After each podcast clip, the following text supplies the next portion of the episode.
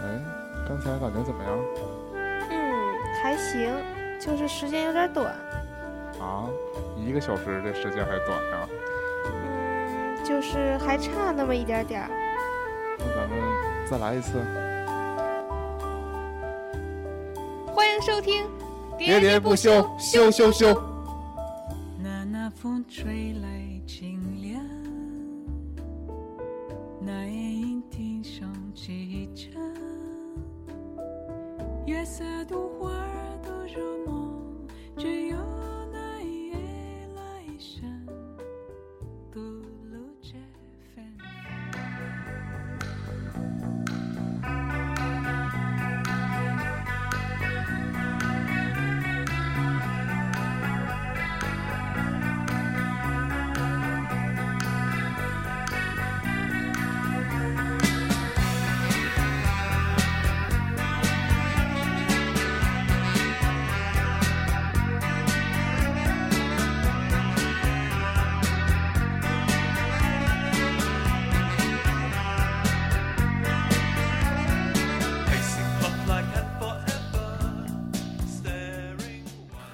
欢迎收听《喋喋不休》，我是椰子。我是年年，你知道前一阵就是最近吧，在那个微博上面，啊嗯，不是就在整个在网络上面，这个哎抑郁症这个话题又被提起来了，嗯就是因为有最近也有那个名人嗯，因为抑郁症去世嘛，对，是吧？每次有这种公众事件出现，然后就伴随就这种科普节目就出现了。对，其实，然后我最近听到其实有另外一种声音，就是说那个，呃，就是说大家趁着这种时候什么所谓蹭热点什么的，感觉不道德之类的。嗯，但我觉得，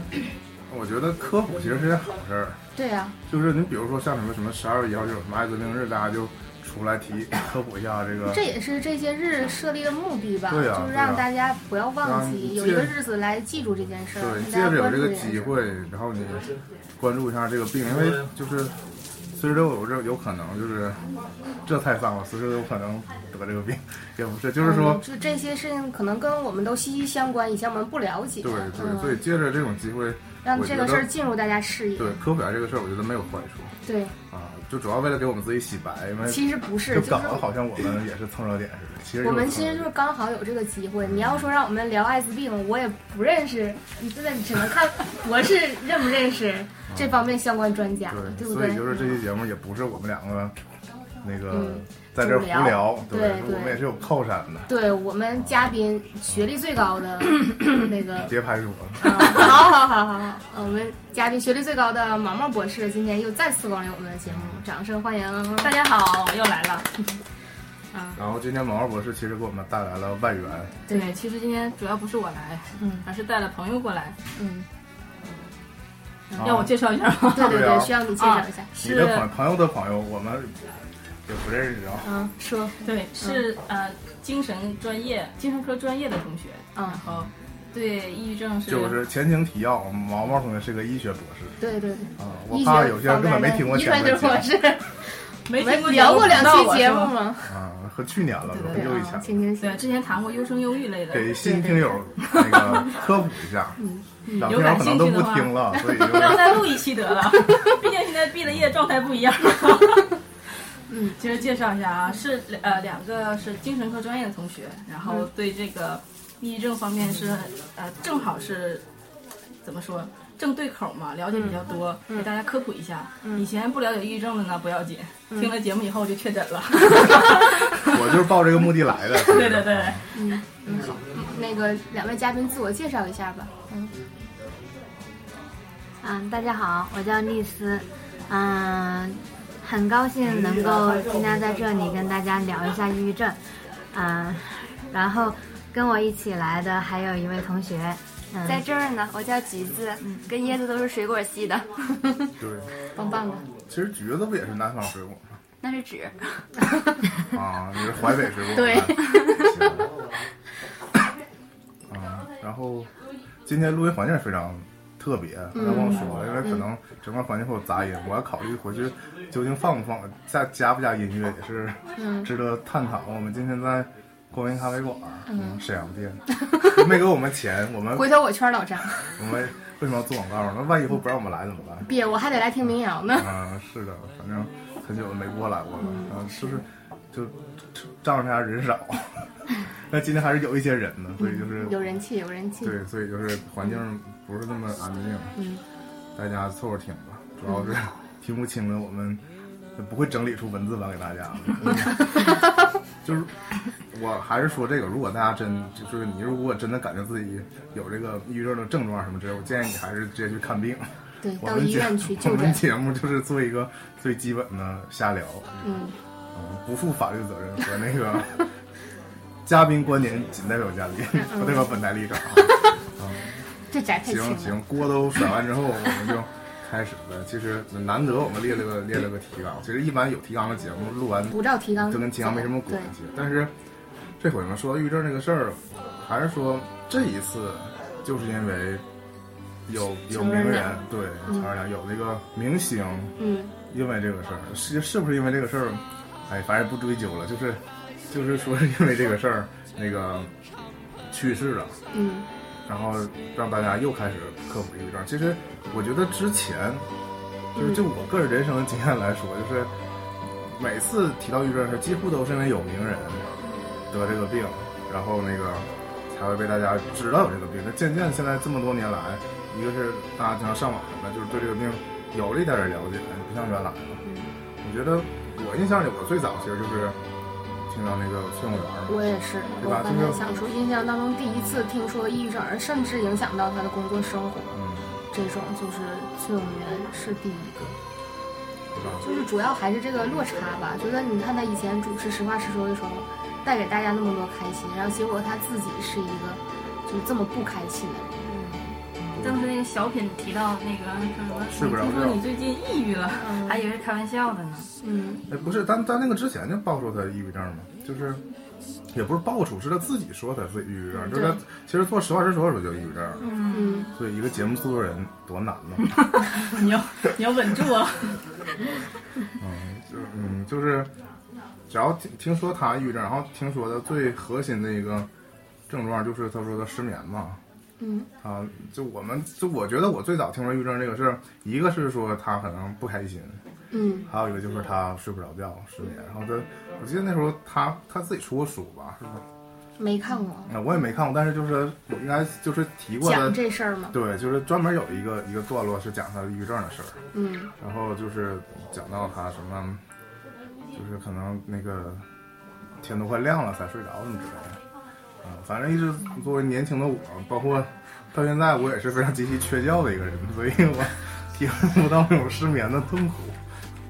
不知道那种绝望的迎来那个早晨，但就从我个人来讲哈，我可能也少有那个失眠的经历，但偶尔假如说喝咖啡，会有那个睡不着的时候，那可能就是药物作用睡不着的，不是说自己精神胡思乱想，还有就是的时候有有过那种那个难眠的感觉。我觉得就是觉如果睡不好，整个人心情都会不好。然后这种反复的这种循环，你你今天睡不好，你第二天心情又不好，心情不好可能又睡不好，这种是可能是一个恶性循环你。们没有过失眠的经历吗？我我很少有。呃，工作之后很少有。嗯，上学那时候那我就不太记 得，现在就是时 间比较久远。时间会治愈一切，时间会对冲淡一切。想请嘉宾来简单聊一聊，给我们介绍一下抑 郁症有哪些比较明显的那个症状啊特征。先先说说定义哦吧，就是抑郁症在行教科书上的定义是什行么？想怎么说都我们行啊这课上的非常正规，一般都是先给定义。对对对，这行这行是行，一定要的。没问题没问题，嗯，就看你们想怎么说就 行。那我简单说一下吧。嗯、其实抑郁症就是它在我们那个教科书上边儿是一个总的那个章节，我们把它叫做抑郁障碍。但是抑郁症只是属于抑郁障碍当中的一种。啊、一个障碍它可以分为很多种的类型。然后我们这个教科书上呢，把抑郁障碍定义为以情绪或者是心境低落为主要表现的一组疾病的总称，而且呢，常常会反复的发作。嗯，这就是抑郁障碍的定义。嗯，然后如果是抑郁症的话，它应该是有很多的那个诊断标准的，然后才能够诊断为其中的特定的这个抑郁症的这个表现。其嗯实最最关键的就是会反复的出现一种特别低落的那种状态，是吧？对，它会持有一定的持续时间，它要达到一定的时间才够诊断。就是抑郁症跟我们平时的那个抑郁状态和抑郁的一个心情，它是不一样的。哦，嗯，病程大概至少得持续两周，嗯，而且是每天大部分的时间都会感觉，哦就没有任何原因的就特别的难受，说我心情不那好我。听说还有一个症状是消瘦嘛，是吗？对，其实，嗯，就是像食欲不好啊、消瘦啊，那都是它具体症状的躯体疾病、躯体表现的那一个方面。嗯，嗯，就最主要的是这个，所以啊你偶尔得一下也是可以的，是吧？ 就刚刚那个椰子有说到，他说那个崔永元最他印象最深的症状就是失眠，嗯，但其实失眠并不是抑郁症，就我们就就说抑郁症大家比较熟悉啊，并不是抑郁症的一个核心的症状。在我们就是嗯、呃医学这个这个领域呢，对于抑郁症这个核心症状大概是有三条的，嗯，这三条都是什么呢？第一个就是心境低落，第二个呢就是丧失了兴趣，失去了愉快感。第三个就是精力不足，以及感觉到非常疲惫，这三个是主要的核心这症不状是。第三条吗？但你感觉疲惫你就 你睡着了，一直体味一下，哎我好累，然后咣就睡过去了。但我觉得像这种经常会有啊，你失恋了嗯，就没有兴趣了呀，然后也很累啊，也很难是受是啊哪个星？啊！哇，你看嘉宾的这个涉猎范围多广， 可能要不听一下我们优生优育那期节目。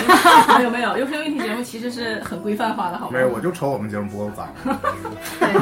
别椰的子制作就人喜谁欢说这口玩意味儿重点儿的。嗯，其实那个，嗯，咱们第一条那个最主要的症状不是心境低落吗？嗯，往往这个心境低落它是有一些时间的那个特点的，比如说它会在早晨的时候比较重，晚上比较轻。啊、所以抑郁症患者有时候可能就会越到晚上，他能越想得开一点儿，然后早上起来的时候会觉得啊，一切都没有什么望头了，然后觉得生活没有意思了。啊，这一天，接下来这一个大白天，我要怎么去度过呀？所以反而反而是越到早晨他就是情绪越低，是吗？对这不不像我们一般人有的时候是，对，晚上会经心过情一不些好白。天一些事儿，然后晚对上特闹心。然后睡一宿觉又没事儿了，对对对对啊，我们哦嗯，正常人会有一个自行痊愈的那个心情。嗯嗯，那其实我就想刚刚，比如说，呃，提到那个名人嘛，但是有一些名人，我们是从外表就是说看不出来的，他们其可实能很多名人就是他事后或者说才被爆出来他有抑郁症。嗯之前都都是感觉很多，因为有很多就是真的所谓搞喜剧的、搞那种那个搞笑类的人，然后就是之嗯反而前去去年吧，那个罗宾威廉姆斯就是呃那个老头儿，就是美国那个老头对儿，也是因他为就是喜因为抑郁剧症，嗯，还有那个憨豆儿也是，对嗯憨豆儿先生对对。比较国外比较那什么的，嗯。其实说到说到这些喜剧演员得这个抑郁症，嗯，不知道跟我们这个医学上有个叫微笑型抑郁的能不能对应得上？他这个微笑型抑郁说的就是。这这一类人呢，会压抑内心的痛苦，然后跟正常人交流的时候呢，会面带微笑。其实这样是非常危险的，因为他们的自杀率非常的高。就是他妈嗯反而掩盖他们这种低落的心情。因为表现的需要微笑，所以就更加压抑，对，所以然后朋友他看不出来，他很难受。没有一个疏导的渠道。我觉得这个好像跟我挺像的，我就一般说话就喜欢自己不自觉的就带着笑了，就哪怕是对方不认识的人。其实这个微笑性抑郁，它有时候是出于礼貌，你觉得你应该跟对面这个熟人或者说刚认识的人带一种微笑，然后有时候是出于一些不想被别人看穿，我很抑郁的那种心情。嗯，其实它是挺有表演性的。嗯，那究竟那个有这个抑郁症的人是希望别人知道自己有，还是不希望呢？这个得看个人情况吧。嗯，我觉得大多数人是不希望的。这个我觉得他跟别的病一样，就是都是汇集记忆吗？嗯，主要涉及到一个叫病耻感，就是会因为这个病带来一种耻辱，可能会觉着精神类的疾病，说说不好听点，如果不了解的人都会把它当成精神病一样来看待，所以他可能会拒绝承认自己有这个这个疾病。而且我觉得，如果你就哪怕你这个朋友是出于关心，我也觉得有时候这个关心就就更是刺触激碰你的了安全范围的。对啊，嗯就是就是我，你知道我有病，你才这么对我之类的。嗯 是有点儿。你过是分不是关爱之类你的同情我爱。对对，有的时候我觉得会有这种。那你们你们那个有的时候出诊会不会遇到一些什么例子特别典型的？就是就比方说抑郁症患者，他们有一个共通的点，就是他会有一些什么特别奇怪的想法，就是正常人没有，但是他们会往往会有。这种有吗？ 这个是比较常见的，它也是抑郁症的一些症状。对，我症们状的表现，对，我们把它叫做有一种就是自罪感，他会觉得认为自己有罪，然后觉得自己对不起别人，啊、这我有时候会自我检讨嘛，经常自我检讨，对吧？那你还是做了什么事儿？不是没有，这个不一样。然后他们那些人嘛，是他们本来啥也没干，但逻辑上觉得自己有好吧好吧好吧罪，你是肯定是干了什么？哪有？而且我觉得你自我评价挺高的，往往是抑郁症患者自我评价很低的。我我我从进入到那有自我评价 过，但是但博士对别人评价也非常高，嗯对，对，非常总喜欢是跟博士交朋友，因为他总是正面的肯定夸别你人。对吧？对，呃所有的交谈都是以肯定别人开头。换句话 说，有点 假，真 聊不下去非。常的公关。 搜索后两句不是真心的，但是你开口就夸夸人，这是椰子反复跟我提起。嗯，他说在你这儿得到了非常强大的认同感。因为我是因为我是一个我是一他是个自尊服务型型的人哦人格，我非常需要别人肯定我。我那是因为上次录节目的时候，我确实觉得他说的很多东西都是，我以为你应该是不知道的，但是你是知道。谢谢，我也是优生优育一方把面副可歌能也是正好对 对对，这个绝对是。 给聊跑了。 我都开始吃上还有什了么啊，特别的？刚才没说完吧？嗯没说完，说到一个自我的那个，自罪型。对对对，自罪感，它对，对其实像那个自罪、自责呀，这个都属于抑郁症的呃临床表现的另外一个方面，叫思维障碍。思维障碍也分成，呃，联想障碍和内容障碍。刚刚说那个自责、自罪属于就是他这个思考内容会出现了一些问题，而且他就是觉着甚至觉着自己的存在都会影响了，就是身边的人，觉着给别人带来了麻烦自。杀是对吧？，就是这种很自责哎的，这念个。头听起来特别像是日本人那种，就是日本不是自杀率高啊吗？啊啊！然后不是日本的文化里就有这种，就是对不不麻想烦给别别人人添嗯麻烦对这对种。哎，那他会有那种怀疑别人的那种心想法，那就属于妄想了，嗯，就是属于伴有精神精神病的那种症状。就有其他的搅在一起的，对，其实嗯我们说就是有这个症状，是不是也不是说只要有这个就肯定抑郁？对，这应该还有一个是诊断标准。对，因为对对，其实我还是一会儿想听你们来仔细聊聊关于诊断方面的事儿，因为这个对这个光聊症状，我发现很多人有这个嗯对心里会对号有一个入特座点，就是我对无论什么病都朋友是，就圈是里你不会是都传过很多对你一说这个，就很多人会这自不是我吗？自己暗示自己往上对号，嗯嗯，会有这种。所以听完节目就确诊了吗？对，就还是希望大家不要就是我都往自己身上之安。前我有在网上，因为最近朋友圈很多传的，嗯然后他们也有介绍说，就是大家都会第一时间先去找度娘，对吧？对在百度上搜，百度上搜的那些吧，哎，自己怎么基本上都有呢？然后嗯就给自己确诊说是抑郁症了。嗯实际上他说的那个属于一种抑郁的情绪，然嗯后达不到抑郁症的诊断标准。抑郁症诊断还是挺就严是格的。基本是不是能够自己自己自愈的那种，就都就都没事。嗯，也不一定。像抑郁症，它有些也是可以自愈的，但是它自愈的时间会很长。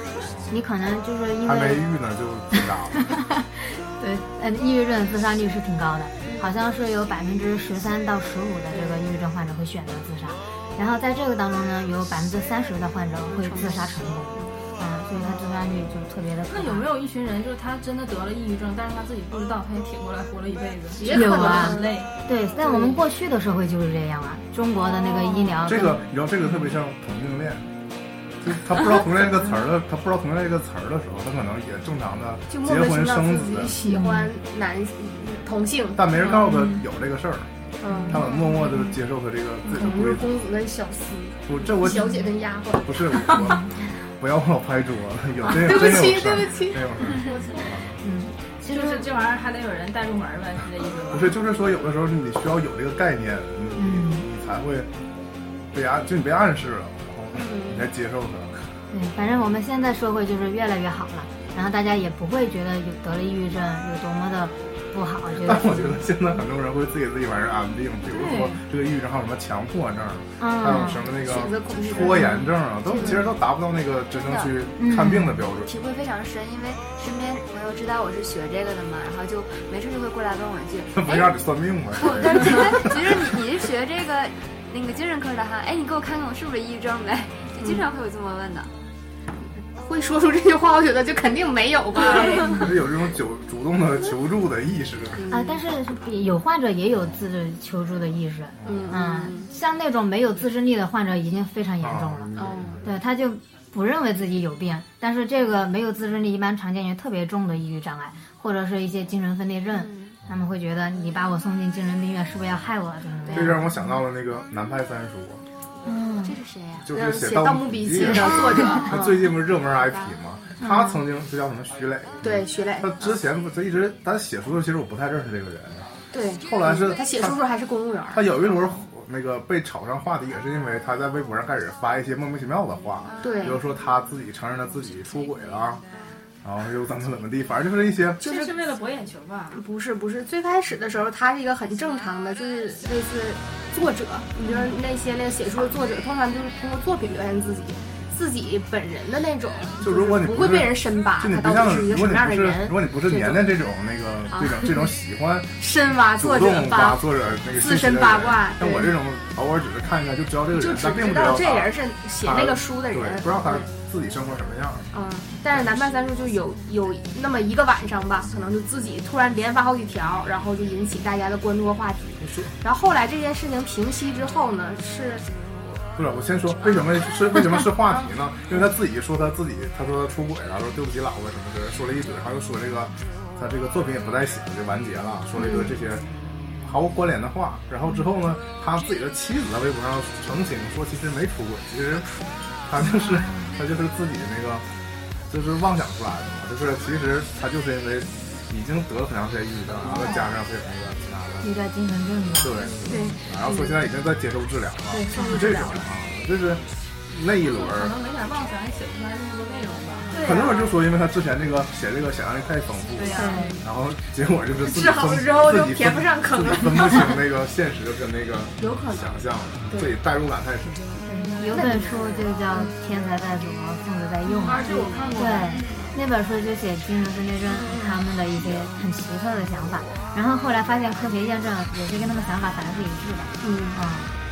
然后其实我觉得南派的三叔他这个就出现妄想时间也挺长的了，他还没有严重到自杀那个程度。但是其实比自杀更恐怖的是一个叫扩大性自杀，嗯他就是觉得亲人啊，我活得没意思，你们生活肯定也很没意思，出于对他们的同情和怜悯就，全然后给把他们也给杀了。杀对他杀了，对对，往往是有计划性的对你要、预谋钱性的。但前一个有一个社会新闻，有一个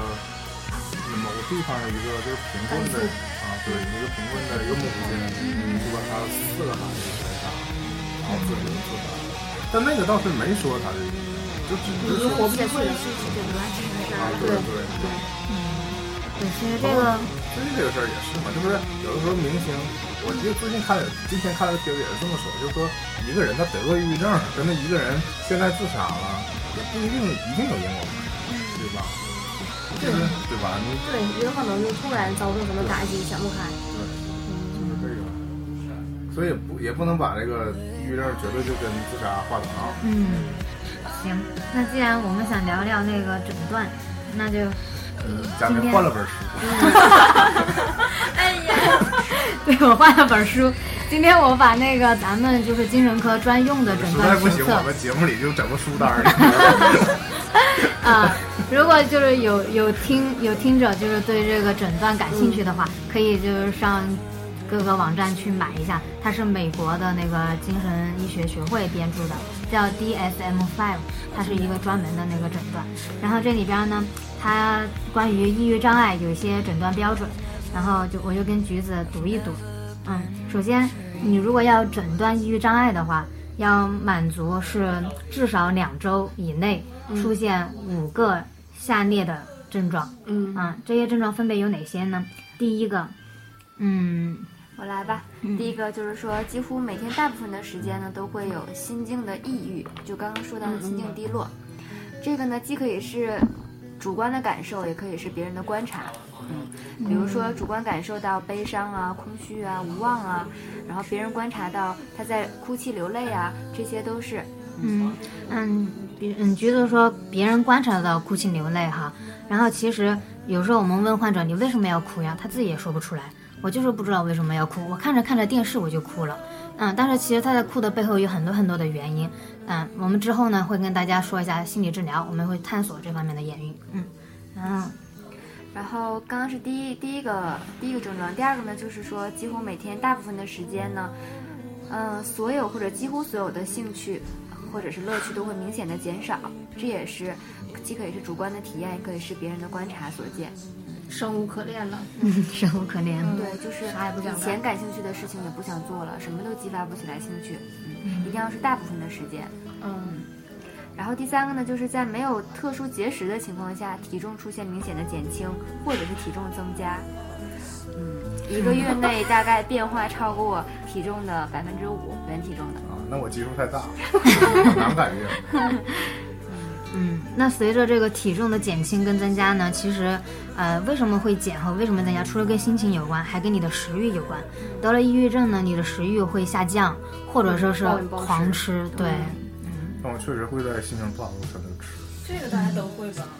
对， 有人可能不吃啊。吃不进去啊。不会啊，嗯，可能你得的那个抑郁状态和他的不一样。 但我当我越生气的时候，我就会有可能吃了东西心情就变好了。对，人和人不一样，就基本上两种嘛，一种是情绪不好就会什么都不想吃，一种就是想想吃特别多东西来发泄一下那种情绪。 那其实就那你哭过之后，肯定就是我觉得就像吃不下去东西的那种感觉，这个算吗？就是那算是一个低落的心情吗？椰子，你哭过之后狂吃吗？ 也不哭， 哭过哭过之后就睡着了。一般你们哭完之后特别累嘛。对关键是没有没有那种大白天哭的体验。为什么我大白天在大街上，我一般 都是不流泪。啊，在被夹咬咬着被夹，咬着被夹然后抠摸扑摸，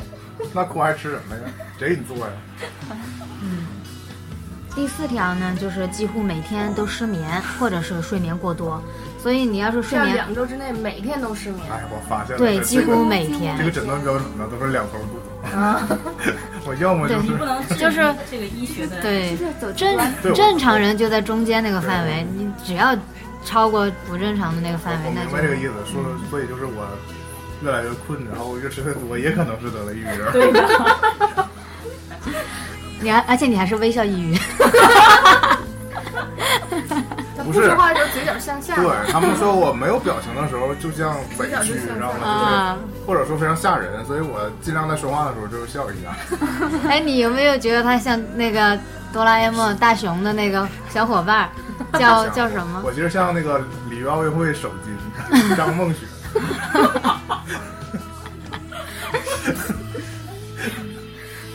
真的聊不下去了，我觉得。不是这个，我们真的就没在里约奥运会把椰子的照片和张雪放在一起，因为我们好几个 人都不是，说我们是不约而同的，就在他夺金之后， 我想到了我自己。第五条就是几乎每天都精神运动性激越或者是迟滞。那什么叫精神运动性激越和迟滞呢？如果是一个激越的状态，那你就会感觉到坐立不安，然后没法安心的做事情，特别焦虑。如果是迟滞，就是迟钝；如果过于严重，就会木僵，啊，甚至你这肢体放着就放在这儿，然后医生去搬动都没没办法动弹。嗯，特别木僵，没有表情，然后口水包在那个嘴巴里边，你也不知道吐，也不知道咽，所以就是一个很严重的状态，木僵。嗯。第六点就是几乎每天都疲惫或者是精力不足，刚刚也说过了。我嗯来接着说啊，第七点呢，就是说，几乎每天都会感到自己毫无价值，或者是过分的、不适当的感到内疚。刚刚说过那个自责呀、自罪的感觉。嗯，下一条呢，就是说，嗯，几乎每天都在都存在思考或者是注意力集中的能力减退，或者是犹豫不决。嗯，注意力难以集中，就是说。然后最最后一条呢，就是说反复出现死亡的想法，到这个了，就是已经是挺严重的程度了。嗯，反复出现，而且除了有死亡的想法，他还会有一些特定的计划。啊，我我想怎么死？我们在门诊遇到很多患者，啊、嗯、我们在问诊的时候就会问他，你有没有想想死的想法呀？如果你有的话，你计划怎么死呀？然后我们发现大部分患者就发现就是会倾于选择一种很轻松的死法。啊，刚刚说的那个症状，它这个症状呢，它除了引引起这个临床意义的痛苦之外，嗯，还有可能会导致社交啊、职业或者其他重要功能方面的损害。所以，当这些症状影响到你自己的时候，可能就是抑郁症了。嗯，不影响的话，那你活得很好，你因为这些事情比较烦就没有关系。有些时候只是比较情绪化，对，也许他有时候伤心的时候的确伤心，但他开心的时候可能就是开心。对。哎，你椰子说的这个情况，其实在临床上还可以诊断为双向障碍。双向情感障碍嗯就就是是一个躁郁症我，知道，就是只要是极端了，就肯定就一会儿一会儿兴奋，一会儿悲伤那种。你会觉得自己不行，你会觉得自己什么都行。所以所以诊断上面就大概是这几个呗。对其实，哎、其实总你这个总结起来就是比较异常嘛，就是情绪上异常。我觉得总的来说，像刚才我们提到的，包括抑郁也好，包括拖延也好，强迫也好，这几点都是在不影响日常生活的前提下，都不会被确诊为是一个症状的。所以就是，如果你还能正常生活，嗯，不影响正常的生活的话，这些应该就是只是一些浅表的症状。对，换句话说，他不会，你不会为这些症状感到困扰，不会说我今天心情不好，我就不去上班了。也可能就迟到了，这也是很困扰的事儿。其实总结起来，那那几个症状的话，比较常见的，第一个是心情不好，长时间开心不起来；嗯第二个是对事物的兴趣感下降，嗯；第三个呢是你的体重下降或者是增加，嗯；第五个是你比较发呆或者是比较容易激动，嗯；第六个呢是什么来着？橘 子，越回忆，我怎么感觉像我做又题？打开了 DSM Five。嗯，但是比较常见的就刚刚那几个，最后一个严重点的就是有自杀的念头。啊、大家可以比着这几条看一看。哎，但是我就想我就想说，你看这些症状吧，是不是主要还是得通过你跟患者交流，或者跟他家人的交流，才能得出这个结论。对就是书书本上写的这条的框框吧，就是一个大概的，为什么要有医生的存在？如果如果谁都拿着一本诊断表，你就给大家去诊断的话，就不需要有医生的存在了。你需要很详细的去跟病人去沟通，了解他的就是病史啊，之前的一些很多情况呀，包括跟家人呐、工作呀、社交过程中很多细节，才来这个做诊断的。包括那个你提到的，就是 SDS 那个抑郁自评量表，嗯都是一种辅助诊断的一个工具。啊，我那我这么问吧，我是想知道这个，就比如说主动去找医生去看病的这人当中，是确实确诊的多呢，还是还是真的有一些人其实没什么事儿，只是自自己觉得自己抑郁症 我觉得到医院就医的不光是自己主动去的吧，也有可啊，能还对，是被家被人家带人着带去去的的，啊对。。那你想问的就是说自己主动去寻求嗯我就都业包去括吗，我都就是包括啊我就是想说，是真的是去看的，其实就是就是到底怎么到说你呢们这块儿去看的是那个没事儿的人多，还是有事儿的人多？肯定是有事 儿也不是有事儿人，肯定我就说肯定，我就说有没有确实没事儿的，然后有啊啊、有啊。然后就是对，然后就是这个，对他有确实没事儿的来来看的，但是一般经过我们的甄别、一些问诊，能够判断出来，啊、他是什么样的想法来的这里。比如说有些人他会迫于这个工作，嗯、太紧张了，想休个假，嗯然后他就来来说，哎呀，医生呀，我最近心情可不好了，你能不能给我开个证明呀，给我诊断个抑郁症，然后拿着这个证明可以上单位去休请个病假，假对，嗯那这些情况我们都是能甄别的，但是排除这种比较奇怪的这种想法之外，嗯，我们也可以判断他，你这个没事儿。我们可以从他的一个自我功能进行一个判断。有些人自我功能好，其实他就是这段时间实在是过不去了，然后才来找找你，完全就没有病，靠靠就是谈话治疗，完全不需要依靠药物就可以过去的。所以他就是自我功能好的话，自我恢复特别快。那自我功能不好的话，我们可能就是长期陪伴，他也能好过来，就只是一个状态而已，而不是抑郁症。我们就会告诉他，你这没事儿。而且他们这类人的话，往往心理暗示性特别强，你告诉他他没没事儿儿，，嗯他就真没事儿了。嗯，那为什么有此一问？就是因为我有两个同学，啊，我有个同学系列， 但这真是我有两个，我两个同学就是他不同阶段，一个大概是在高中的时候，这我但有个共同的案例，共同的那个相同点就是他们真正被诊断为抑郁症的时候，我还都没跟他们有接触过，我是在之后听他们叙述的，就是我也不是说他们正传，只是说我有当时比较惊讶是，因为当时就是一个是高中的时候，一个是大学的时候嘛，就是学生，然后真的去就医对就医，然后去看，然后真的被确诊是这个病，然后就真的在吃吃药之类的，什么百日之类的。啊，就是，然后我当时给我印象就是说这病确实率还挺高的，就是你真的去看了，那你可就能被是发就生在你身边，就被开了药，对啊，嗯，因为我不就是也说了吗？我本人我本人就情绪容易低落的一个人，但是你就我很想上医院去看看。我没，想去医院看，我就觉得你就想我直接开煤气自杀得了。我就觉得我还什么人啊不不至于嘛。但是我当时想法就是说，哎，那是不是就以我当时那个心理状态啊，我要是去了，是不是也就被确诊了呢？就这种，嗯，其实我们的那个诊断系统里边儿，除了抑郁症之外，还有一个诊断叫抑郁状态。嗯，嗯啊，我们根据你这个一些症状，如果不达标，我们就会准备抑郁状态。其实对于你这个抑郁状态，我们也是可以进行药物治疗的啊。然后你如果对是开药不一定是症，对得看药，不一定你就是得了这个病。对，因帮为助我你度过这个。嗯因为我后来跟他们他们回来后跟我聊这个事儿的时候，我就觉得，就是你如果他们不主动不主动说，你并看不出来他们曾经得对过对啥。对，嗯有一对种被贴标签的感觉吗？而且也不是，就是我我只是知道他们这段经历，我觉得比较好奇，嗯但是因为从之后的他们各种表现，我都觉得他们都就是就是很正常的，就是就是没有任何社交的障碍，啊社交溜达嘞，那一个个的都可厉害了，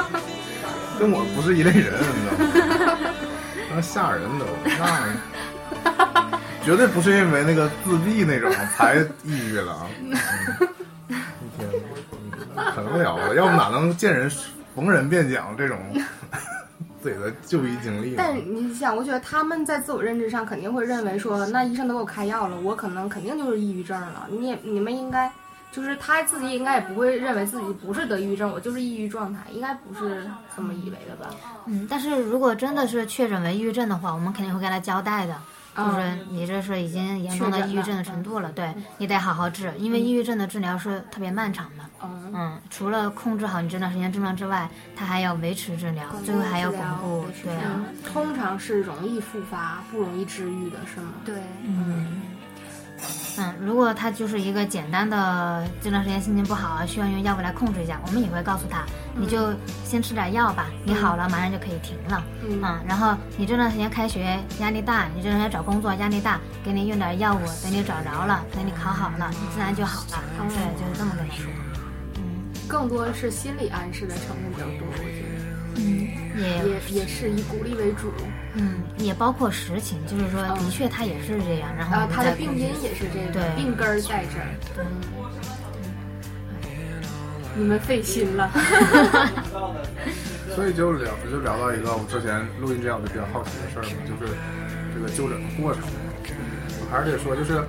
你比如说最前一阵儿国内也有医疗剧嘛，对吧？就是这种，就是你知道普通的那个嗯去医院看病什么样，我们都知道。体验过。啊，对，然后你电视剧里看到当然不是这样，电视剧里大家就是医院都窗明几净，走大廊那个走走廊也都空无一人，然 后然后就只有你一个患者呢，跟那个主治医生细聊，长谈。对，然后说你怎么怎么这个什么什么的专家会诊，反正就是这种。实际上我们真正去医院那个或者看病或者陪那病你看老病，看的是感冒之类的，那肯定不可能这样啊。就是那种五十五前面五十五号，现在还有网上预约的，啊 对吧？所以就是就是，比如就像那种显而易见的那种外外伤那种病的话，那基本医生跟你说两三句话，就让你赶紧去检查这个检查那个检查，就是几乎跟医生说不上什么话这种那个状态。啊但是大家也能想象到这个这个心理疾病这种，这还是主要是靠你们交流。所以我就比较好奇那个。就医环境，对，看你们这种不是看你们，就是去看你们这科儿， 对，就挂你们这科儿那个那个。当然，电视上演的，电视上演的当然更那什么，更夸张了。你就比如美剧，包括那个，你看什么外国的中国电影也是，你说台香港电影也是啊，一个大傻瓜，什么一个心理咨询师坐在那块儿，但是给你放个音乐，红沙发这个哈，我只在那个主题医院也都见过，一个椅子，一无个间沙道发啊这些啊，活你儿就是睡一吧会儿就好了。是不是？就是一聊聊有点，虽然说也是按点儿算钱吧，是吧但是我觉得国内真想按点儿算钱，就是医生累死了也干不过来这些人，我觉得。嗯。啊，所以比较好奇的就是这个，真正就是你们身处这种这个工作的环境，究竟真实情况是啥？对我来说吧，就是每家医院都不一样。但你们医院就是那种 你，们医院就是你们医院就是那种人非常多的医院，对我们医院是多，但但是经常从外地都跑，特意跑来看病那种医院。但是我们主任他的那个触诊方式还是相对特别一些的，他就是给每个患者都是他的他的号也是需要预约的，但不是网上预约，是亲自到门诊来预约。每个患者都是半个小时的那个嗯诊固疗定的时时间间。嗯，对，是相对较长的时间吧。嗯，因为这个半个小时，你如果是第一次来的话，就是常规的，也是先通过手诊呐、检查，然后做一些身体项目检查，验血呀、什么验尿这那的，然后还有一些评估的量表啊，嗯然后大概了解个情况。如果这个患者适合做心理治疗，嗯，我们之前说那个心理疏导，嗯，谈话治疗、化疗，嗯，化疗，对，那就是最好就是每周来一次，然后一次半个小时，嗯固定的量。然后我们主任办公室呢，就是一间很大的屋子，然后呢，主任坐一个沙发，患者呢坐一个长排的沙发，确实 是这种状态，确实是沙沙发。其实我觉着，像精神科的患者，因为他这个心理诉求是非常多的，嗯嗯，他很希望这个医生，其实多跟我们每个每个科都这样，对对，但你没有机会去看科。对，因为有的时候你哪怕真的是去看看感冒，你还想跟医生说我之前发烧多少度，然后吃了什么药什么 的，都不给你这个机会，真不给。直接验血吧，啊对对你怎么怎么地了嗯所，以有一次就是陪我父母去嘛，然后在这完事在家其实就是就有是点感严冒，就重感了。冒就是突然开始发烧，然后就就去医院看了，然后他根本不给你描述的时间，他就看你发没发烧，就是看数据说话，不需要你那个家属旁边描述这个怎么怎么得的病之类的那种。有时候就就作为家属就非常不放心了。那我们主任那个环境呢，他就是会布置的，就是没有那么冷冰冰，然后给那个患者来了一种一种比较温暖的感觉。然后那个沙发呀，旁边会有纸巾，啊、在需要的时候，啊、医生给那个患者递一下纸 巾，所以希望对就是啊就也是特行别，这个时候患者会感觉啊，你很理解我，对吧？然后，其实，在我们倾听我们科患者的这个过程当中，你要表示一种对他们特别的愿意去听的那个姿态，嗯因为我们科除了抑郁症的患者之外，还有一些人格障碍的患者，嗯啊，有一些人格障碍的患者呢，他会由于你的一些动作，他觉得你没有很在意他，嗯然后就会把这种情绪发泄到医生的身上，嗯所以一些动作、微小的动作和表情都特别的重要。对呀、那如果你的病人就觉得你是假笑怎么办？所以一般都没有表 情，除了就是在讲到都戴嗯特着别大口罩了，是吧？ 啊，我们不戴口罩，嗯。因除了一般讲到特别吃惊的，或者说特别意外的情况，我们会表要现出做好表情的管 理，对，好难的你们。对，刚才想说那个，因为椰子问的是说抑郁症到你们那儿去怎么看的，但实际上你们看的病患，你还不知道他到底是不是抑郁症，对有可能有很多种病患，所以这个检查相对就是你得从跟他的交谈当中逐渐确认他到底是哪个方向的，是吗？或者有很多不同的病是吗？在一起的对那种它可能会有合并，嗯，因为抑郁症是一种很常见的状态，抑郁状态，对吧？它可能你得什么病，它都可能伴随着抑郁状态。嗯，甚至一些身体慢性疾病啊，包括什么帕金森啊、嗯脑卒中啊、什么恶性肿瘤啊，包括产后都会抑郁，对对嗯对吧？对对。嗯，那就这个有什么身体的那种指数或指标能，就是是伴随着抑郁症来的吗？除了那个体重的变化之外，没有其他能检测出来的。像我们科常规这些嗯身体检查都是用来排除一些其他器质性疾病引起的抑郁的，单纯是这个。就从躯体的这个症精神心理状上对嗯，如果这些都没有，那你可能是心理有问题。对，我们都会先让患者去别科检查，嗯啊嗯，比如说抑郁症，有时候他会觉得心里难受，我是不啊是胸得闷心脏病？嗯对，胸闷。然后我们就会说，那你先去心脏科看看，别把我别让我们给耽误了。耽误了对，然后你看好了，那边大夫说没事儿，然后你再咱来咱科看。最后岂不就是什么病因都没有，只能来你们这儿看一看？其实，其实这这是一类一类就是特殊的人群，这个叫隐匿性抑郁症，因为他们的本身那个心理上的那种情绪啊、抑郁症状就被他这个躯体症状给掩盖住了，嗯所以他们就会甚至觉得身体各个部位都不舒服，也说不上来哪儿不舒服，就是不舒服，然后到处去做就检查，觉得叫身上有病，但是他不觉得说是心情对对不对好，嗯， 这种还有一部分人去看中医 了，啊对。是要调调。你这个哈，其实未必也是一种心理暗示。中医就是心理治疗。 我给你号号脉， 中医的事儿，哎，有机会再说。反正 就是，我觉得就是心理治疗。但也不是针灸和按摩什么的还有效啊，嗯就是拔罐儿什么的，菲利普斯之类的 嗯还是有效。物理治疗还是有效。我不我刚才你说那个按摩这个，就像那个你们会推荐，就是这些有这个症状，就假如症状不轻，会推荐他们去做按摩吗？我觉得这个可能也是一种方法，比如说他肌对他从肌肉的放松的这个角度来讲，那可能是不是就更容易入睡？就是嗯我们一般不推荐去按摩，推荐去运动。运动啊，对对对，运动。嗯。嗯，对，说到运动，真是一个非常好的治疗方法。以前就曾经听说过，这个还是你们来讲更专业一点。嗯，像他一般睡不着，如果他白天嗯多干一些活，我们知道抑郁的患者他一般比较懒，嗯窝在床上不爱动， 懒癌。 嗯，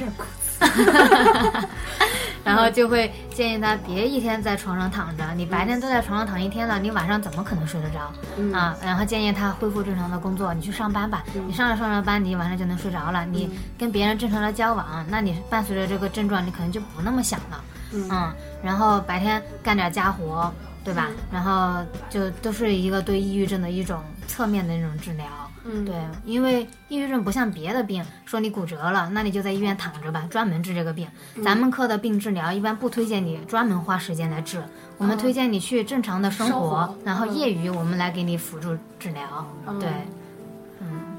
对，这个因为最终的目的还是希望他能回归到正常的生活当中。对但是有的患者其实，当他病到一定程度的时候，他的意志力是减退很严重的，嗯他就是没有那个意志力去去完成，甚至是日常的生活，甚嗯至是个人卫生，他都懒得去做。这个时候呢，就很有必要给他用一些药物了。嗯嗯，因为抑郁症从那个呃神经生化这方面来考虑呢，它是大脑的一些神经递质分泌异常，嗯像五羟色胺呐、去甲肾上腺素、多巴胺，多巴胺听说过吧？听说过对，这些都是能让人产生兴奋快乐的一些物只质。听说过这个是吧？ 对，然后这这这三类主要都是减少的时嗯候，它就很很很没有办法就会产生这些异常的行为。嗯所 以药物是不是去嗑药就能治疗抑郁症啊？药嗑药嗑的是那个精神活性物质，那个是会导致抑郁症的一个一种药物，对，那是一个危险因素。我们说的是抗抑郁药，没听没太听懂，你要嗑什么药？我没说我嗑什么药啊，我嗯就是致幻剂呀、阿片、嗯阿片类的呀呀。，我回 来了。我没说具体药啊，我就说嗑药啊。不因为我根本都不了解那个嗑药药的是一一个 药的成嗑药分是一个什么专有我名不词能，拍就是桌子吸 sorry 毒。啊，啊，那个会导致抑郁症啊，嗯会导致，对，它是一个危险因素，就会导致精神科的疾病。它会影响，就是从那个那个生物上面来讲，它会导致那个地质分泌异常是吗？后遗症。可能会有一定的影响。嗯，不是，是不那这么解释，是不是就是因为你外界刺激了你大脑分泌的东西，它就不会，它就减少了它主动那个分泌，就跟你，就是你虽然说就你退化了。对，嗯，就是说你外界让它分泌非常多，就是你可能把这个药用上了，它就分狂分泌，嗯然后过后你这个药没了，它就不分泌了，这是一种致病因素。哎呀，致病原 因。嗯，其实除了这个神经递质之外，嗯还有一个就是激素也会影响，嗯嗯嗯像这个流行啊，病学的产调产查后抑，郁不就是因为激对激素？素分泌异常。嗯，那女性她的那个激素的这个水平，嗯、跟男性不同，嗯它也会导致我们女性患抑郁的这个男性的二倍概率更高，对，嗯，对呀、就是刚刚又提到这个危险因素，大家可能会好奇，哎、什么样的人容易得抑郁症啊？对不对？可能嗯，这个可以给大家说一说哈。其实抑郁症的危险因素有很多的，第一个就是就是性别，刚刚说到了，女性是男性的二倍，那为什么呢？你们猜一下。女性容易想不开。是不是女性更容易受到就是一些跟男性不一样的待遇啊？社会因素思想想的更细腻一些吧。嗯，处事方式不一样，解决问题的方式不一样。就思维的回路跟男性其实本来就有那个因为女性也越来越大姨妈，对，这些哎 对对对说的非常对，嗯对，像大姨妈这些，包括产后、围产期啊，都属于激素水平紊乱了。嗯然后就是心理社会应激，就是还有就是就是说应对应对一些应急事件的处理模式啊什么的都不一样，嗯想的比较多一些。还有就是也提到了，就是女性会会怀孕，但是呢，这个是就是又会对她这个生育呢是一种限制，所以这就是一种冲突，这可能是导致这个。嗯这个能再解释一下吗？嗯，就是女性是很容易就是自然怀孕的，对吧？嗯但是、受但孕是、嗯对，但是我们这个制度下呢是限制这个怀孕这个次就是数，对吧计？划生育。对啊，计划所以生这是、嗯这就是无名当中会一种冲突。对，就就是其实这个精神压意外怀力，孕这个事儿挺挺挺闹心。 嗯，是。还有就是女性现在现代女性也需要去参加工作，对吧？对但是呢，她女性一般要去担负起就是养育孩子的这个这个职责，对这又是一个冲突。嗯，还有就是在婚姻当中，可能女性大部分还是处于一种弱势的这种状态，这也是一种冲突。嗯，就这些方面就导致了女性患病会是男性的。哎，还不都是因为这些臭男 人？整段我都不吱声。啊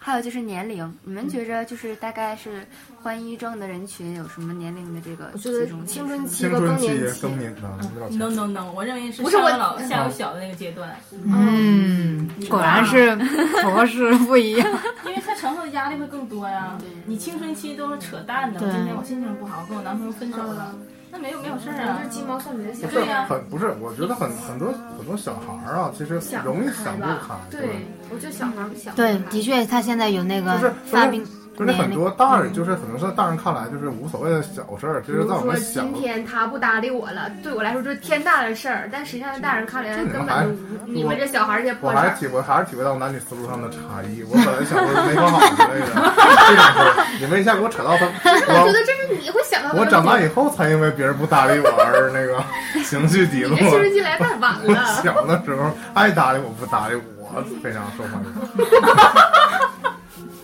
也不要个脸了，现在。反正小时候你们也不知道我啥 样，其实儿童主要还是跟他这个成长的这个环境挺相关的，嗯比如说有一些儿童，嗯，从小就是就是是成孤长缺儿爱，是孤孤儿。嗯，或者是父母对孩子关爱不够啊，嗯或者是长期生生活在一种封闭的环境父里，母外界冷交流漠比较少啊，天天这不都回是这家。都是造成他会会出现问题的一个因素。嗯，还有老年人也是啊，就是哦嗯特殊人群，对，嗯，空巢老人或者是，呃，丧偶，嗯这个丧偶之后大概是两到三个月吧，患抑郁的风险是非常大的。嗯但我我感觉是不是那个有钱没钱也挺有啊嗯关系的？对对对，这也是会不会有生活压力这种？贫穷的话，还相对来说是稍微容易一些，嗯但是城市要比农村的患病率高，觉得农因为城市的这个压环力比境较大啊，，嗯而且它环境绿化什么的没有农村好，是吧？农村相对来说生活还简单一些，可能比较容易满足一些，嗯不会这么多压力。还有比较重要就是人格特征，嗯对吧？可能有些人性子本身就是比较内向啊，或者是，嗯， 不敢说了，没事儿。其实因不为是你这因为看起来内向，因为但聊起来就不内是，向就。是因为你们录节目都觉得我不内向，其实我很内 向。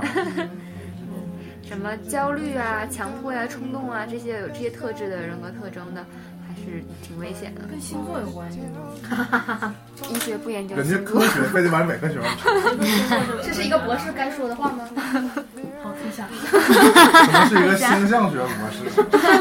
天文学博我士，是啊，你看我是巨蟹的，我就觉得有的时候我会经常的自我检讨，我觉得我是不是有的不对了？嗯就有自罪感。我对我就有，我我承认我有，我确实有。但自从我博士毕业之后，我就换了一个人。 那你可能受你上升星座不影是，响了，然后就就走向另一个极端了吗？就是嗯开始怪别人。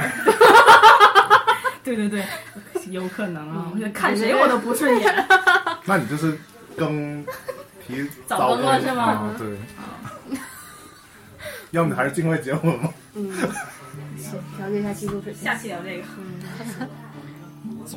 最开始我们这个是由明星这个换衣引入这个话题嘛，嗯，就是为什么明星会相对容易患得抑郁症呢？你觉得？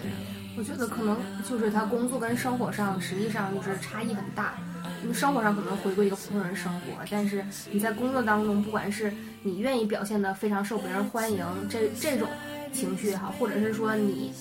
得到了很多人的欢迎，接收到的这种情绪也好，都会和真实生活当中的那个你形成一种对比。有的人可能能适应这种心理的调节，有的人可能调节不好，就会产生这种心理的落差。我自己是这么觉得，就是经常在那个荧幕上露脸，或者说在镜头前，可能会下意识会塑造自己一个人。我单纯的就觉得压力大，就是你，你比如微啊，你博对我上得，表现好不啊。是不是你自己问题，是你微博上面你什么也没干就被人在骂你对，啊这，嗯嗯种特别常就见。是会的我觉得这就就是还有无形当中被我比较，都不是他本人，我就如果我不小心看到了微博底下评论，我你都都觉觉得得难受。啊，我就觉得有些人就是有些评论的人是不是他也也有没病事儿，干了是吧？ 他也有键盘病，侠， 啊，而且就病骂得别病得人才更开心。病得更严重，就是说有很多时候是无故中枪，比如说 A 出了什么事儿，然后大家就无缘无故嗯你怎么不发微博啊不？知道什么关系就扯到了 B，然后就在 B 底下开始 骂了。然后我觉得这要是我，我就我很难不疯啊。黑人问号脸，就是你还是内向吧，很难。这有些人就无所谓啊。那我反正我就如果说这个，我觉得很多明星我能体会到他们这个点，就是说，比如说或者微博或者就就是普通的评价也行，比如说有十条夸我，一条骂我的，我还是比较在意那条骂我的。嗯，就是有我时候都要哭了。你就是很在意别人不，有的时候我觉得夸的话，一个可能是就出于客气，一个就是一个就是你夸我，我觉得说的对呀、 小时候你哪儿去了？但是你但是你骂我，我就一个是哎我、呀，又说对了。我憋着一种那个反抗情绪，还有就是无缘无故被骂，就是那种你还骂不回去，有的时候就这种啊。你骂你就是挂粉丝，所以我觉得有时候负面情绪影响更大，你就是我一个小透明，你怎么能啊，说你到十条回一条，我也觉得一条比较狠。啊，我觉得明星肯定承受这个。我就虽然我都不是微博，微博但没有人评主论。要你吃不饱饭，你知道吗？那种感觉非常不爽。我觉得这是治愈的一对个，这就是对重给口要的因饭吃就素好，了。嗯真的就吃不饱是很难受的一件事儿，但是这天天晒马甲线呢，嗯嗯还是多运动，对，叶子一定要坚持运动，我觉得范冰冰做的就挺好，不管别人说自己胖，嗯，自己就吃，对那他实际上本人也不是很胖啊。对，也没有胖的说那么严人。重家嗯脸好他如果大真的，他如果真的胖，他就在乎这些了。嗯，嗯，因为不真的胖是吗？是因为别的明星只太是比胖，只是比一般女明星对胖。比一般女明星胖。其实明星刚刚那个年年说，就是在公共场合和家在家会有很大的落差。其实现在明星的隐私已经被暴露差不多，就是在家可能他都会被偷拍，所以就嗯，没有什么没有说安普全通的感嗯普通的状态了。你像普通人就是可能，呃，在外边有人的时候或参加一些什么场合，他会可能稍微注意一下自我形象啊，就会嗯稍微累一点，是种嗯消耗精力的过程。但回家之后只剩自己了，他就很自在呀、这就是一个充电的过程。嗯但是明星在外边不仅要表现的普通人更好，他回家之后呢，就其实也也可能会被人关注着，嗯就没有什么你说的安全感。回家还得敷面膜，对，甚至甚至甚至那些绯闻呐、什么的，可能嗯交个女朋友都会，藏着掖着，对啊，就拉藏不好住窗，帘儿，藏不住，嗯吃藏饭不都会住想，嗯，我我会不能不会能被人跟这个人偷吃拍饭？嗯，所以就是他们一直在消耗，没有一种放松的嗯这种过程。哎，担心老婆是不是跟别人跑 了？宝宝好苦啊！宝宝，如果要是像抑郁状态到抑郁症，肯定是一个由浅到深的过程。那你中间的抑郁症分不分几期，分不分什么型儿，就是分型。当然就是刚才说了很多种类型，就是严重程度来讲，对会不会分什是么是型分，基本上就是分那个轻度、中度和重度的。嗯刚刚我们说了很多条那个症状，嗯基本上轻度呢，就是说，嗯，那典型的症状是有三条吧，嗯嗯它至少要符合两条。嗯然后呢，其他那些不是很严重的症状呢，也是至少要两条。嗯然后呢，并且是日常工作呀、社交活动啊有一定的困难，嗯这种的就是听起来就很轻的，就属于轻度。然后中度呢就比较稍微严重一点，嗯还是至少两条那个核心的症状。然后其他的症状就是，嗯，至少三条，最好是四条。嗯然后工作呀、 是工作、社交、家务活动都有相当的困难。嗯就这个程度其实有一点模糊不清啊，但是就是感受。那是不是会给装病了？就是我就啥也不干，我就这 样，我我就情绪不高，我就那你也没有木僵你啊，也治不了我，你这只你心里都憋着不坏是呢， 《你非也不诚可勿扰能不二想》， 知道吗？装瘫痪，坐轮椅啊对，你就上，装抑郁，也就不搭理那个， 但是装抑郁对你有什么好处呀？请假不干活吗？嗯好吃懒做，那得有人管你啊。有什么好 处？然后你要不伺我，就说我要自杀是吗？问题是抑郁症人家都不爱出门呀，你这不爱干活，你还出去玩去？ 抑郁到个， 不出去玩，就在家干呆，享受一种看视频，看片儿，学习，学习使我快乐。哎呀， 从哪儿出来的？为什么这么我也不知道，学习使我快乐。对？怎么看到？所以呢，就是轻度的，你们会倾向于用药吗？还是说，就像刚才说的，就是也是要分，假如说心理疏导更好之类的，或者是中度就一定会用药吗？啊，重度一定得住院之类的，有这种明确的划分吗？嗯，如果他就是有自杀，曾经进行过自杀的行为，或者说我们通过呃谋自杀算吗？就是假如说算我已经买了一大瓶安眠药了，算啊，算，嗯，或者说他已经就是计划，我们已经判断出他可能会有马上要自杀了的这种行为，我嗯们是要推荐他去住院治疗的，因为嗯，我们门诊管不了这样的患者。你门诊完事儿之后，你回家就自杀了，然后你说我看完大夫我就自杀了，嗯哦那是不是挺麻烦？对对对啊，，如果在住院的话，每天都二十四小时会有护士看着你，嗯，那个楼房也是有那种防防护的，这有专门是的不医是院就还传是说在中医的院精神里精病面神院病院，哦嗯，对。那会，哎呀，对，所以我们一般都给患者交代，你千万不能自杀，你自杀你就去精神病院吧。然后这句话也是一种治疗，哇，对他们就会说，啊啊我都没想到。到这句话，这嗯个这个好厉害啊！对，嗯，因嗯，为这个抑郁症来说，它其实神志大部分人还是清楚的，嗯所以对你不能说这种话还是有效，对我觉有得效的，至少能够减轻一下这个自杀率。嗯减轻一下入院率。大家对这个精神病院还是自带恐惧的，是吧？嗯，因为这个事儿吧，因为如果有如果你被诊断成你有精神病，你很难自证你没有精神病，这 个是我的话，这个这个恐惧是非常严重 的。呃，王王某说自己没病的，那你就是有病。 对对，就像你说我没喝醉，那你就是喝有醉时了候。不怕你装病，就怕你被确诊了。这件事情真的我在那个。前一阵子那个关于网眼电击的那个事儿的时候啊，认真去想过，就是如果我被拉进去了，我怎么说明我没有精神病？我我又拍桌了，不好 意思啊，真的是很难说明自己没有病。关键是你说了不我说了算，不算，对，对。嗯，我如说果了不算。就是有人蓄意说是你精神病，那各种我指标就是可以说你这精神病，而且很多时候就没也有嗯没有那么容易吧？对他，医生不还得问他本人吗？对啊对呀，医生是有判断力对的。啊，对啊，我的意我的意思就是确诊了那不，因为刚才他提到不是那个网眼装吗网瘾戒戒啊，他本身这个医生就带着恶意，这个医觉得让生我本要来人治啊就疗是就是让希望你入院，那当然是对，那那个医嗯就是从各种生，方他面是证以明治疗挣钱，嗯嗯，他那个行为太过分了，而且也也治疗中心对呀、而且也就是误导了大众对精神病院的看法。而且我比较奇妙的就是，全国只有他那儿有这一个项目，就是网瘾呢，电击你吗们不对对不对涉及到所电击谓治的疗，不是说啊不是治疗，哦就是说网瘾这个事儿。就是你其他们医院你们会说有人来看网瘾吗？就说网络成瘾啊，上网成瘾，也会有一人这个会被确诊为是精神病吗？不会，一般是家长认为这对啊孩子你有问题，但你是这个通常不都得安慰家长吗？换句话就说，说他没事儿吗？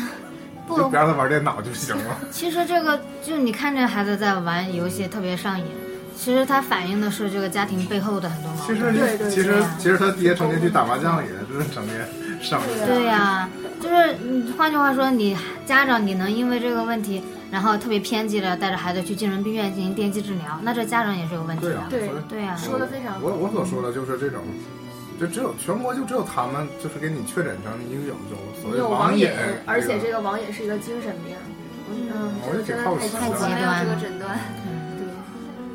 专业人士说了，网瘾不是精神病，对吗？嗯这没有除了这个诊他断除了他全国都这么说，嗯对，没什么那用对嗯，但家长不这么说，嗯，嗯，治疗方法就就就是我想知道细的，就是一个就是吃药，对吗？一个就是你们所心理治，疗，所谈说话就是嗯，心理治疗这个叫像那个就像有刘还有别的啊方法？，我们《无间道》里有看的梁朝伟说他睡不好，然后就上那个治疗师那块儿说想睡睡觉。这个催眠的疗法你们也有吗？就是他们如果要是嗯已经患了抑郁症，然后是失眠状况比较严重，嗯，这催眠有，但是在国内就是使用的不太多，嗯，因为就是特别顶级的这个催眠大师，在我们国内还是比较缺乏的。嗯对，所以而且不是说抑郁症它这个失眠用催眠就可以治疗的，我们用催眠进行治疗是挖掘他一些潜意识的东西，对，我嗯们还意是识想知道病因，是其对，他还是想知嗯道啊他背后的想法。嗯，就是他可能自己，我们什么叫潜意识？意识就是你能清楚的知道你自己在想什么，你的想法是什么。潜意识就是你不知道是这样的，嗯是真的不知道。比如说我做了一件事儿，我可能惹着你了，嗯啊，然后但是我不知道自己为什么做这件事，然后我表面上还觉得跟你关系很好，嗯是真的认为关系跟你很好，但是却做了一件这个惹你生气的事儿。嗯然后我们进行催眠，就可能回想起啊，原来我们很多年以前我跟你有有过什么结矛盾怨，对对，然后我对这个结怨还真没放下，啊但是我自己还意啊是觉得识跟层你面挺上认好为，但对还是会伤害你。对嗯这个就要用催眠来探探寻一些你这个导致现在的情况的一些背后的原因。嗯我们用催眠是一般用来用这个，而不是让他但是睡睡觉。觉就嗯是个手段。对，其实你催眠不是治疗手段了，就只是一个诊诊断的辅助的手段。它也是一个治治疗手手段啊段。挖掘出来之后，可能揭露这个事实了，可能患者就会想通一些问题，嗯就不再困扰这些了。对，而且你催眠的话，也不是在一个睡眠的状态，嗯它哦是一个半清醒的状态，嗯其实是非常痛苦的，因为他的思维在高速的运转去想就像过去做。梦似的。对嗯对，那很很累累啊啊。嗯嗯。其实说的药物治疗，就我们科患者特别多的人就问啊，大夫这药有没有依赖性啊？对对对能不能吃上瘾啊？给吃坏了或？者有人说会不会吃出幻觉什么的？对，我们的回答都是没有，没有的。嗯极少数的人会有一些不良反应，极少数的人会会有一些胃不舒服，或者说对口干啦、便秘啊这些可反应能，还会精神精神类疾病，可能会有一些药物会让他发胖。对，会会发胖、食欲增加，嗯，然后可能有一些药物，嗯，比如说我是治一个躁狂的药物。嗯那治它的话，不就是要把这个躁狂压下去嘛？嗯可能它会导致抑郁，对，但是我们都会根据情况适时的调整，嗯这这就就是让我想到了一个电影叫那个《购物狂》。天生购物嗯我看狂，过对吧？就是它中间有个环节是那个医生偷偷把两个人的那个药给换了，然后就就导致就是那两个患者是正好是相反的症状，啊，结果愈演愈烈那种对感觉对，就把两样换了之后，两个人越更更加极端了极啊！对，我小时候对这有这对这个情节有印象。啊这季节什么玩意儿？但是药物的有效率还是挺高的，基本上百分之六七十呢。嗯，其实，在国外，他们不把药物看成一种负担，嗯他们就是你生病了，我把药物做成一种，呃，帮助我战胜这个疾病的手段，嗯一个武器。但是在国内看来，就会觉得啊，我吃药了，是不是我得病了？哎，你对，知道那个？你看，我就说国内这个心态嘛，就是如果你得了其他，就什么感冒啊、发烧这种其他的病，感觉吃药特别正常。但还你一硬要说，吃药呢？但你一说你是精神病要吃药，这个事儿就甚至能变成段子，就很多那种小品演，啊忘吃就药了是怎么喂精神病人吃你忘吃药药了，对，忘对嗯吃药了就是大家特别是针对这个精神精神这个疾病说吃药，就就总觉得显得特别严重。嗯，其实我跟这没什么关系，就是没什么就关是系。就是吃药其实就是正常的，对吧？对呀治 病就得临吃床，的临床的患者这么想的应该也是很多吧？对，特别多，嗯，要不然抗拒吃药。对他们挺抗拒吃药的。但是其实你真正，呃，如果你吃药吃晚了，真的会很耽误你的治疗。我觉得可能跟那些艺术作品里有关系，有些人觉得就就不谈抑郁症，有些别的病就是那种，然后你会觉得可能吃的就是可能只是一些什么安定之类的种，然后就吃完让他睡觉什么的，然后就总觉得好像是要害他们似的，就是就是会觉得我这就是反正就是说，感觉这种精神类的药就觉得好像是要致使你干一件你自己不想干的事儿似的。一个是可能下意识里会这么觉得，再一个是不是吃了药会有那种无感？假如说就是，嗯，怎么说呢？就是感知能力会有所减退呢？就是吃服药的过程当中，你就不会像平时那么敏感，那么情绪化了。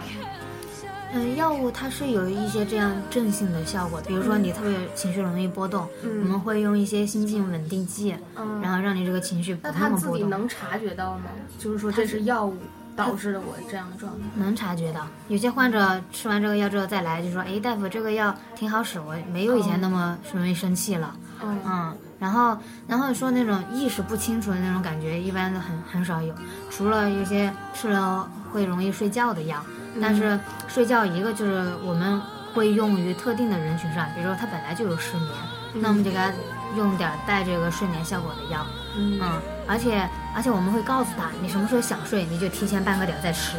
我们会这样告诉他。对，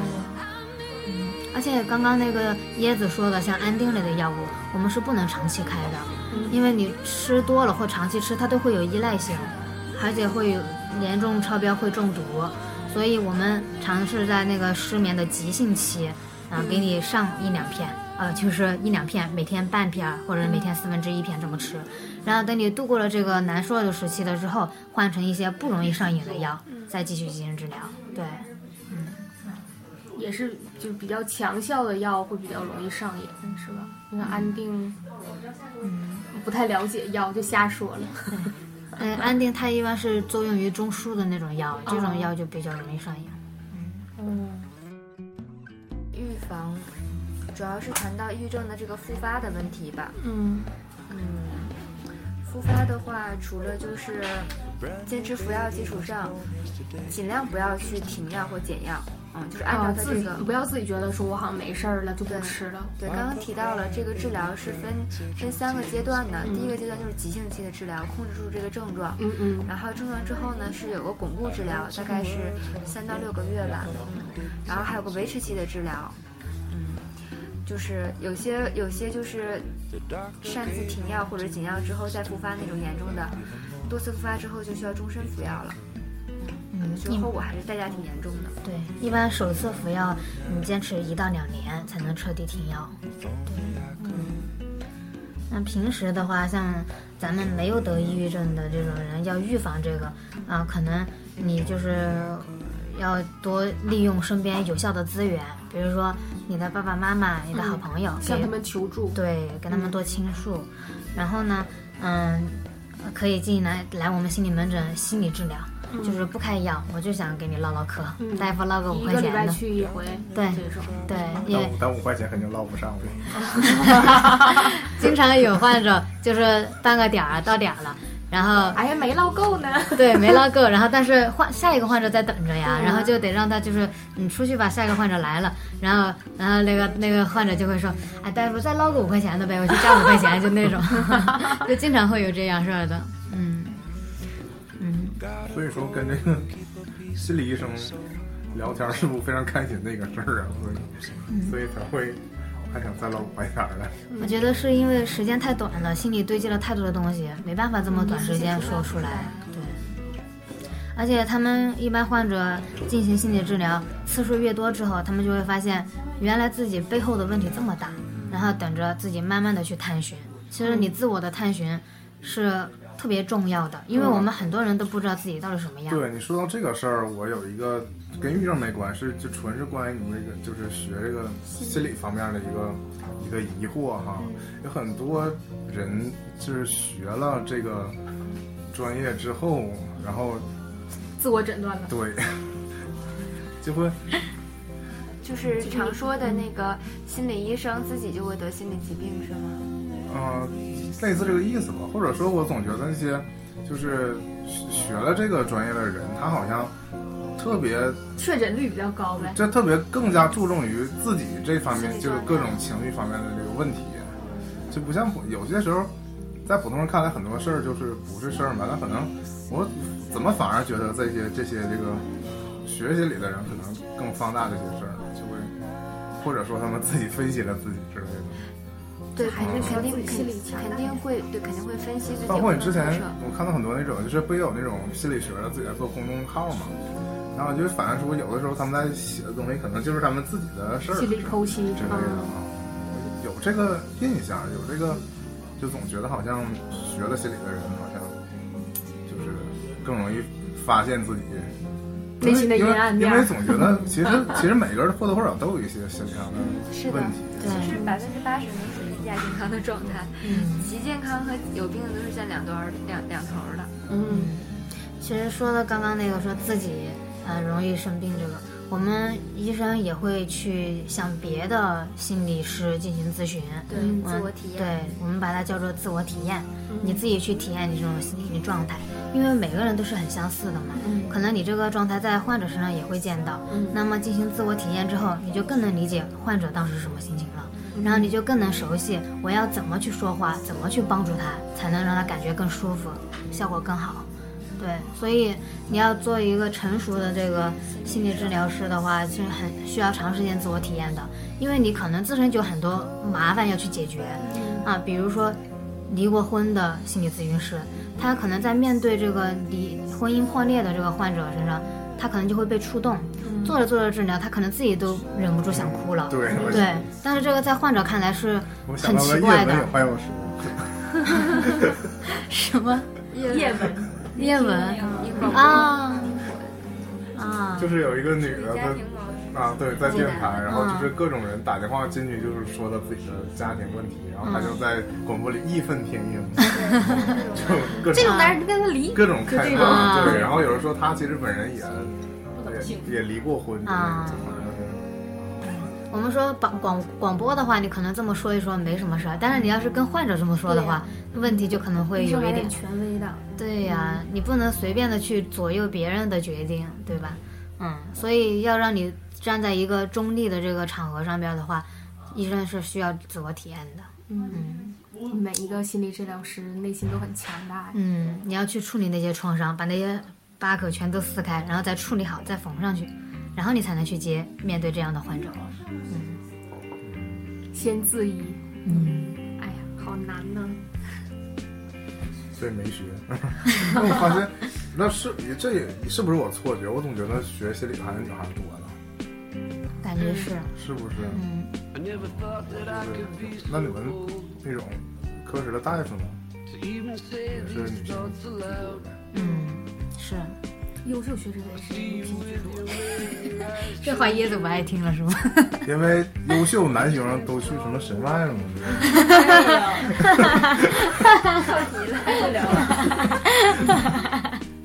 不是有些什么外科这种比较需要体力的男生学的比较多，而且挣钱多，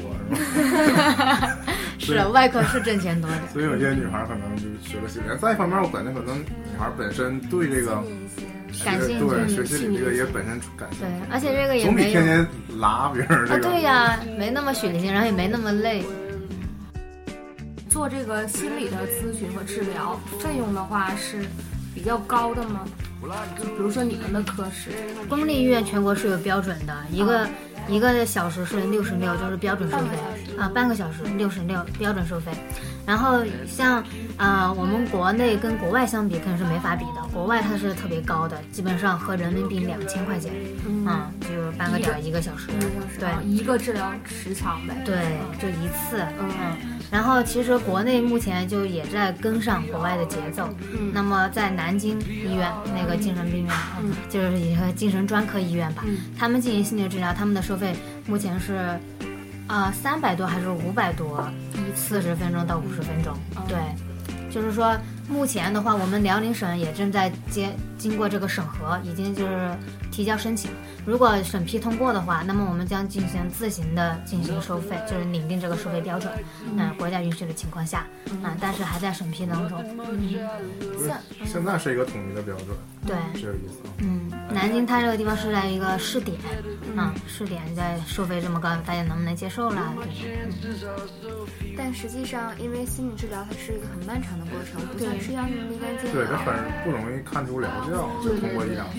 而且就是心理治疗有一种是精神分析这一类疗法，它至少得三十到五十次才能开始见一些起效，所以可能在这个等待过程中，三十到五十次，那你们平均一周一一一周一次啊一年能看出来。啊，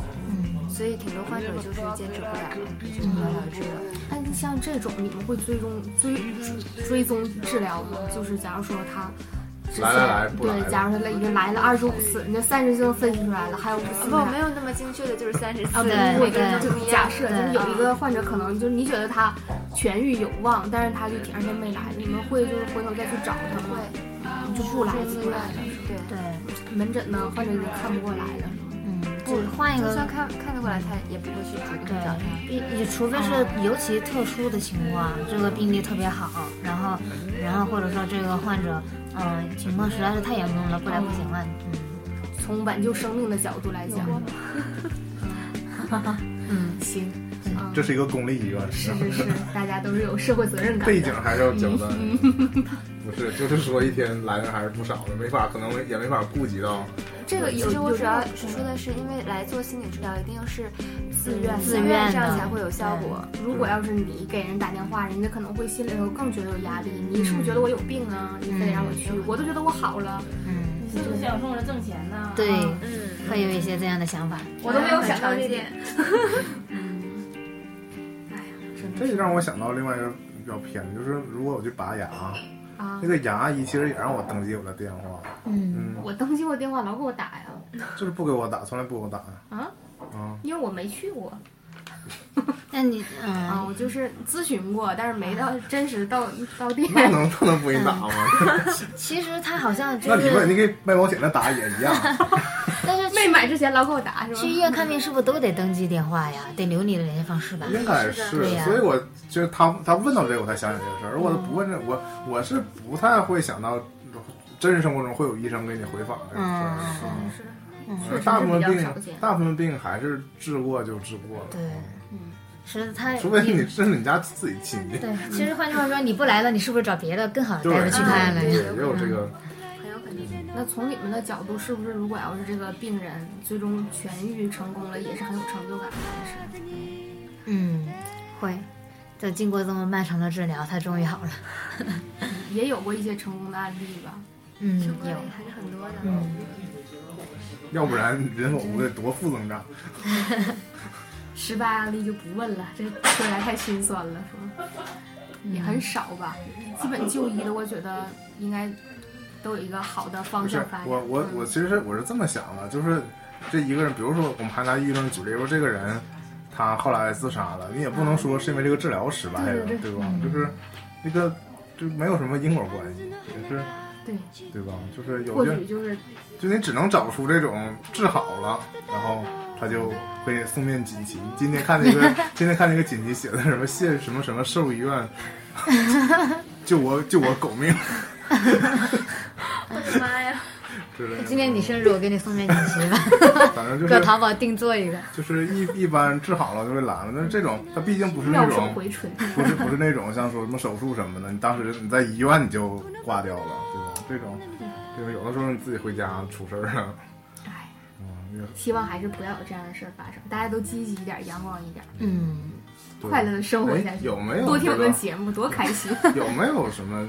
抑郁圈、什么世界抑郁症日啊？还没有的吧？ 精神疾病日肯定是有吧，这种因为有些别的病还是但不能，叫比如说什么自闭世什么界儿精神童，病日，说这个太奇怪了。嗯，这病还是因为跟这个数据背景不是说这个这个病预计二零二零年就成为对，世界第二大啊疾负病。担，嗯，嗯那它成为这个大型，就是第几大、第几大，就是还是从死亡率的角度上来讲的吧。因为患患病率疾病负担这个，疾病负担，对，嗯就疾是病经就是。嗯，从经济负担呐、家庭负担这些方面来考虑的，仅次于是冠心病。关嗯，对，这据说美国是幺五年还是幺二年，他因为这个抑郁症自杀带来了，哦，不是自杀四，十亿，嗯，是治疗，就是给这个抑郁症的治疗投入了四百四十亿美元的治疗，嗯，就挺还是带来的经济负担还是挺重的。所以，所以说到最后，我话说回来，还是觉得大家对这个重视其实不够。对我这我们好还是说看到了新闻什么的，才想起来这个事儿，然后再聊一聊。但实是际就嗯上是是个大病。其实还是想借这个机会，就是我们今儿聊到这个，就是大家一个是出于对自己健康的关心，对我们对身边朋友、亲人的关心，大家嗯对还是需要正视这个病，然后对，就主要首先是不要自己带有心理负担。如果你发现有这个症状，跟身边朋友及时治疗，说六十对六半小时也不算太贵，还行吧。嗯但一提说前排但一队说五十四，我又我又坚持不下来 是吧？不是五十四，那就挺贵 了。你还有开药呢，你没这事，你还挣钱 呢。可能一想更想自杀了。 但你想，天天你都不想出门儿，你还上什么班儿？对，这就是如果不对啊吃的本话，源的带来的问题代价更大。对，但是但是不就一死不就不用治了吗？ 算了，不传播负能量，我最近还是挺健康的。嗯一会你最儿近一会儿运请动那个大夫们给我私下留一个联系方式。行，那我们这期就到这儿吧，先谢谢那个两位橘子、那个嘉宾什么丝儿，栗 子、栗子，我真是没记住什么。对，我就叫它土豆丝儿吧，以 后。然后，然后也谢谢博士。嗯我自从我们把博士拉来之后，我们这个节目越来越医学了，节目的干货越专业性来干货越来越多，是。然后谢谢博士，学历明显得到提升。是的。然后我们这期就到这儿吧，嗯，再见。再见。很爱你，却不懂珍惜。任由时光荏苒你，追悔一抹记忆。虽然虽然很想你，想联络却迟疑。命中注定的相遇，都是只脚臂。虽然虽然失去你，梦里仍有你。求你别轻言离去，因知音难